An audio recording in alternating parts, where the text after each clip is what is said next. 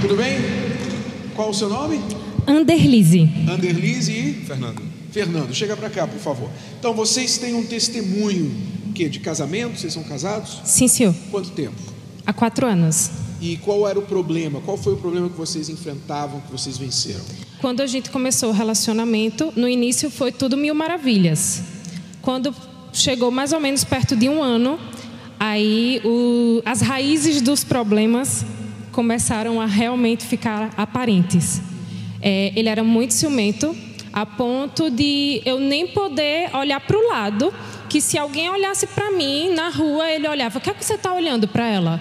Você viu alguma coisa? Você perdeu alguma coisa? Eu, meu Deus, ele vai brigar aqui. E eu ficava com medo de acontecer alguma tragédia. É assim, que eu tinha um ciúme doentio, realmente, era bem possessivo.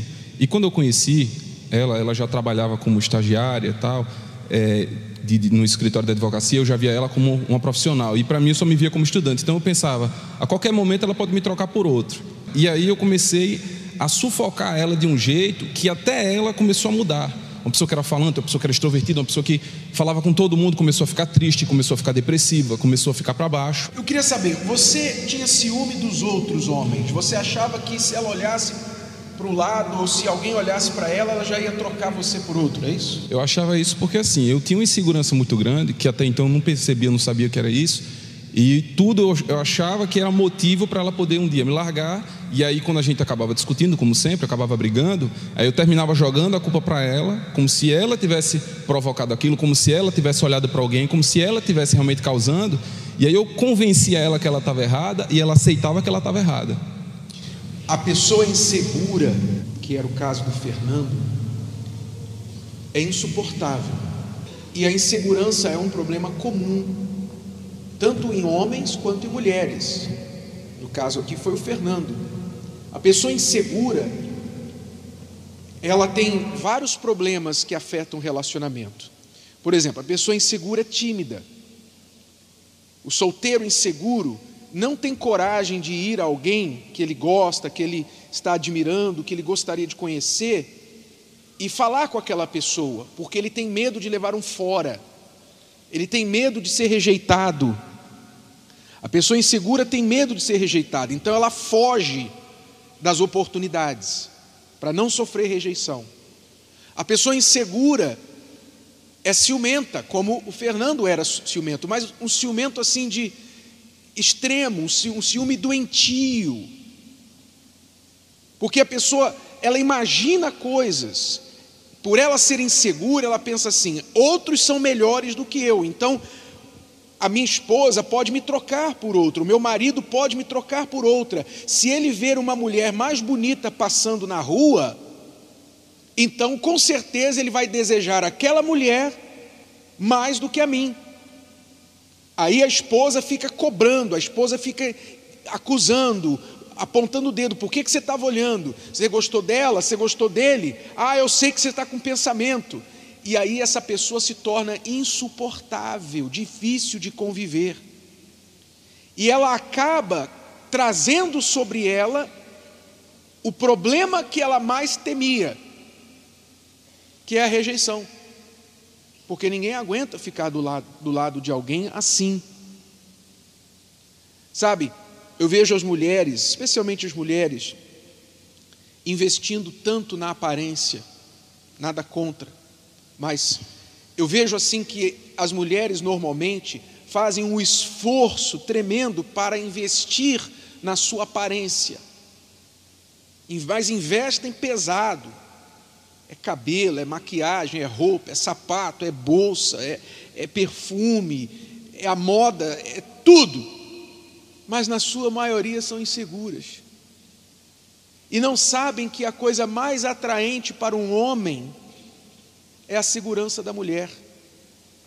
Essa é a beleza, esta é a parte, a característica mais sexy da mulher, é a sua autoconfiança. E muitas mulheres não investem nisso dentro delas, e tampouco muitos homens, assim como também é muito chato para a mulher está ao lado de um homem inseguro. Imagine, se a mulher insegura já não é atraente, imagine o homem inseguro. Você vê às vezes um homem agressivo, um homem que bate na mulher, ele é inseguro.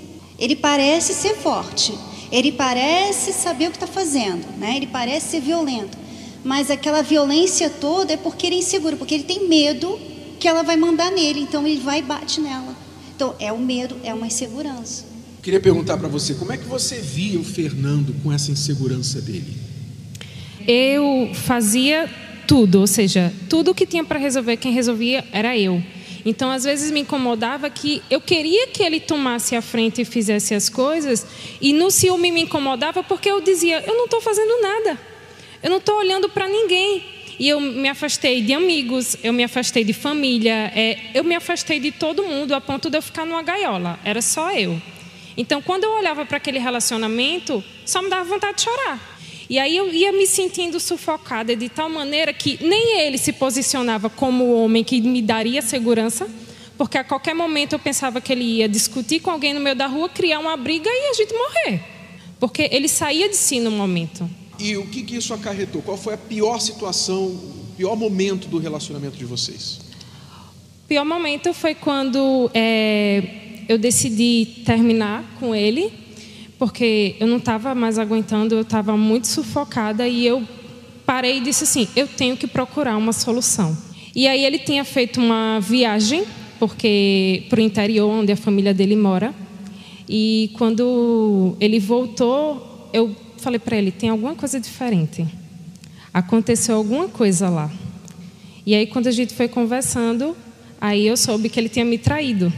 Aí aquele momento foi o pior momento para mim, porque eu não sabia hum, sair o chão dos meus pés. Peraí, Fernando, você tinha medo que ela te traísse, aí você acabou traindo ela? Todo relacionamento que eu tinha, até ela, sempre acontecia a mesma coisa. Eu conhecia uma pessoa, eu gostava da pessoa, depois de um tempo a pessoa começava a mudar, que era eu que estava causando, eu não, não via isso. E chegou um ponto que a gente não estava mais se aguentando, porque a gente estava perto, a gente só brigava. E aí, nem eu gostava mais daquilo. Aí um dia que eu saí, que eu viajei para tocar e tudo mais, aí eu vi uma chance de conhecer outra pessoa e dizer assim: hoje eu vou ter um pouquinho de paz, porque quando eu estava perto dela, ela só chorava. Aí você separou de. Aí o que aconteceu? quando eu fui falar com ele para terminar, ele falou: não, a gente vai resolver juntos. E aí eu aceitei. tá bom, vamos procurar uma solução. Aí foi quando a gente chegou na igreja. Só que não mudou logo. A gente veio na igreja, foi se limpando, foi se consertando, mas a pontinha do ciúme ainda estava ali. Às vezes eu estava na igreja, se eu estivesse conversando com um jovem, um obreiro, ele já vinha, já chegava perto de mim. E aí eu vi que aquilo não estava mudando. A gente estava na igreja, mas a situação do nosso relacionamento não estava mudando. Estava mudando tudo. Todas as, outra, as outras áreas estavam mudando, mas a área do relacionamento continuava da mesma forma. É como se só tivesse assim, camuflado. Não estava tão grande o problema, mas ainda estava ali a raiz do problema. E o que, que resolveu finalmente? Aí tinha um pastor que insistentemente chamava a gente para terapia. E a gente dizia: Não, pastor, um dia a gente vem. É porque a gente tem umas coisas para fazer. E a gente nunca vinha, mas o pastor insistiu bastante. Eu creio que o próprio Deus viu a nossa necessidade. E aí a gente começou a vir na terapia do amor. Aí foi. Terapia do amor é esta reunião às quintas-feiras para cuidar da vida amorosa, do coração, etc, do relacionamento. Foi quando as coisas começaram a mudar porque a gente começou a aprender primeiro sobre cada um de nós, o que cada um tinha que mudar. Ou seja, é, eu percebi que eu era uma mulher que eu sempre tomava frente de tudo, sem perguntar. Eu simplesmente ia lá e fazia, não perguntava nada. Eu era muito independente já pela bagagem que eu tinha da educação que eu tive, de ter se criado por uma mãe solteira que me ensinou que mulher, é, o seu marido é o seu emprego, não é homem nenhum. Então, ah, é? Uhum. Olha só, eu tenho certeza que a mãe dela, como muitas mães aqui, e mães, eh, sua mãe também, que te ensinou isso, tinha a melhor das intenções. A melhor das intenções. Foi mãe solteira, então ela não, ela não pôde contar com homem nenhum. Então o que ela ensinou para a filha? Minha filha, marido é o teu trabalho. É o teu trabalho que vai cuidar de você. Não dependa de homem. Não é isso? Ela falava isso também? Exatamente. Minha mãe falava pior, porque ela falava assim: quando você se casar, Aí você vai ter seu emprego, seu carro, sua casa.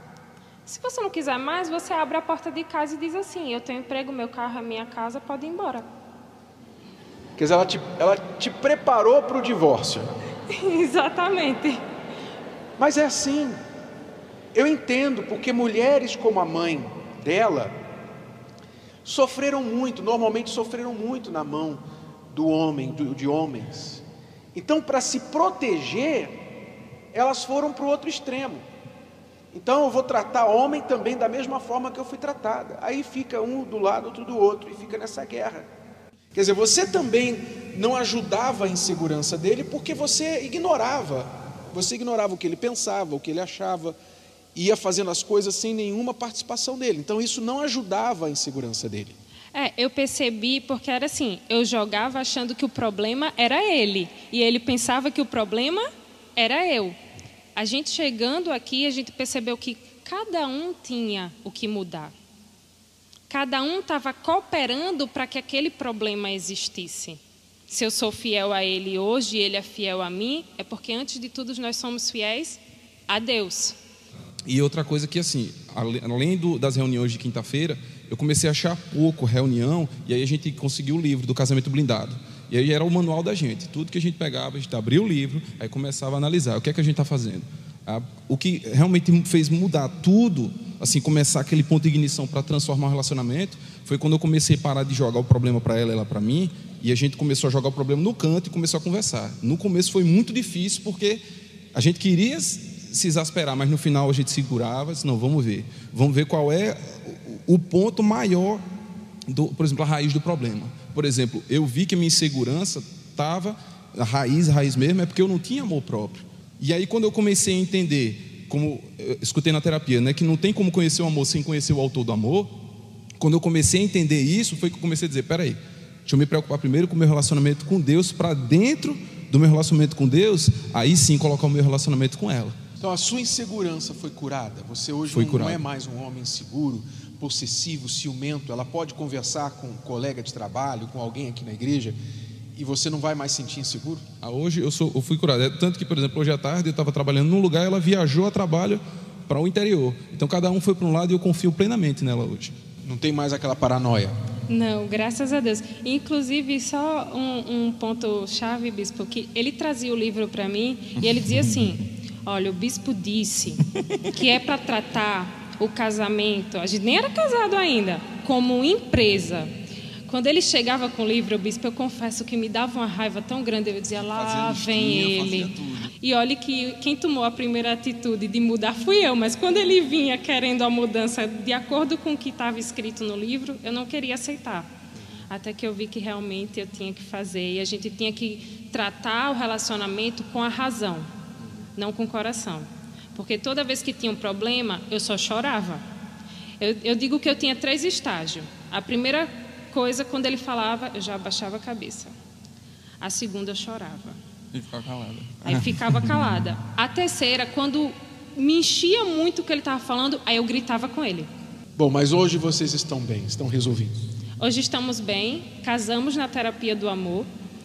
É, estamos juntos há, há sete anos, mas nós estamos casados há quatro anos.